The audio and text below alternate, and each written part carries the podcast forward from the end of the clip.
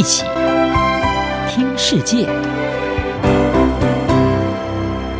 欢迎来到一起听世界，请听一下中央广播电台的国际专题报道。今天的国际专题要为您报道的是阿富汗和平进程举步维艰，美俄利益罕见的出现重叠。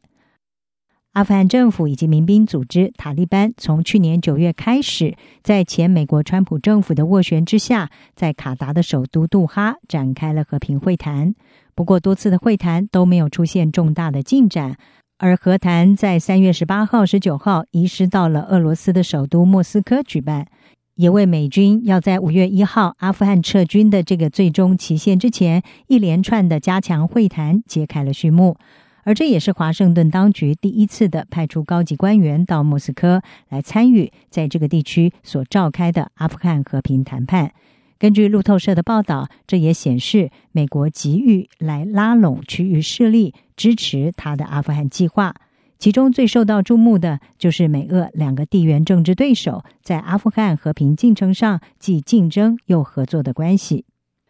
事实上，对于阿富汗，美国和俄罗斯在某些方面的利益是重叠的，尽管各自的考量可能不同。美俄共同的期望就是阿富汗战争能够画下句点，并且看到喀布尔当局和阿富汗民兵能够共同组建一个过渡政府。此外，美国和俄罗斯一样，都需要同时的在科布尔当局跟塔利班之间周旋，来平衡双方的势力。在这个情形之下，美俄是有机会展开务实的合作。根据《莫斯科时报》他的报道，这一次的会谈移师到了莫斯科，以新的形式进行，同时纳入了俄罗斯、中国还有巴基斯坦的代表。这也显示了美国了解当中的利益重叠之处。美俄双方并不是在各类议题上都是水火不容的。虽然美俄两国对于阿富汗的和平进程都有各自的盘算，不过在此同时，俄罗斯身为重要区域竞争者，他的目标相较美国并不是那么清晰，预计也会随着情势改变而做出调整。莫斯科时报报道，现在俄罗斯和阿富汗境内的多方势力有不同程度的合作来往，甚至更看重主要控制南方的塔利班势力。还有北方的塔吉克族等少数民族的非正式领袖，来加强和他们的交往，削弱中央政府。而对俄罗斯来说，这项策略最重要的目的就是，如果科布尔当局失势，或者是阿富汗再度陷入混乱的时候，可以保障俄罗斯仍然对阿富汗具有影响力。不过，俄国和阿富汗多方势力保持来往。也让有意愿要跟俄国开展更多建设性谈话和合作关系的喀布尔当局是心生戒备。虽然美国是喀布尔当局重要的支持势力，但是近年来阿富汗政府也极力的想要摆脱他们是美国傀儡政府的形象。美国是在二零零一年九一一恐怖攻击事件之后出兵阿富汗，想要根除盖达组织所带来的威胁，并且推翻当时的塔利班政府。而考虑到塔利班倒台之后，仍然持续的对阿富汗政府构成威胁，因此在过去近二十年的时间，美国在阿富汗驻扎大约有万名的兵力。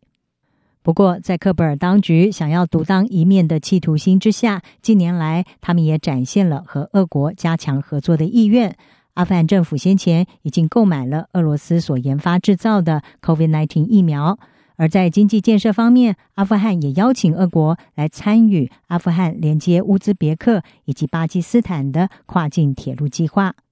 但是尽管如此，阿富汗和美国还是重要的伙伴。俄罗斯工商日报的资深记者科舍夫，他在三月十六号在莫斯科时报上面就撰文分析，阿富汗对于维持美国的国际形象非常的重要，即便美俄罕见的出现了利益重叠之处。不过，阿富汗境内如果情势恶化，对于美国和俄国的冲击程度还是有天壤之别。而阿富汗如果陷入混乱，将会是美国的一项重大挫败。俄国并且有机会可能借题发挥，指美国全球领导的角色已经视为。当前拜登政府最棘手的问题就是，是不是能够遵守先前所设下的最后期限，也就是在五月一号从阿富汗撤军。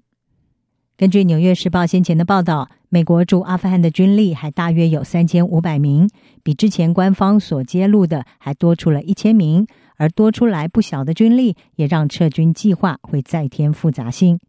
事实上，美国从阿富汗撤军的承诺是来自于去年一月份川普政府和塔利班所签订的一项协议。美国方面同意会在二零二一年，也就是今年的五月之前，撤走在阿富汗境内的所有军力，来换得塔利班和交战多年的喀布尔当局进行和谈。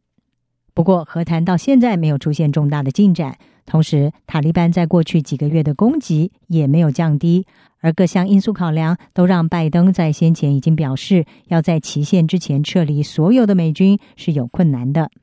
这一次在莫斯科的会谈并没有具体的结论。虽然阿富汗政府欢迎十八号会后美、俄、中还有巴基斯坦所提出的“三加一”共同声明，声明是指阿富汗交战双方应该对基本议题展开立即的讨论来解决冲突。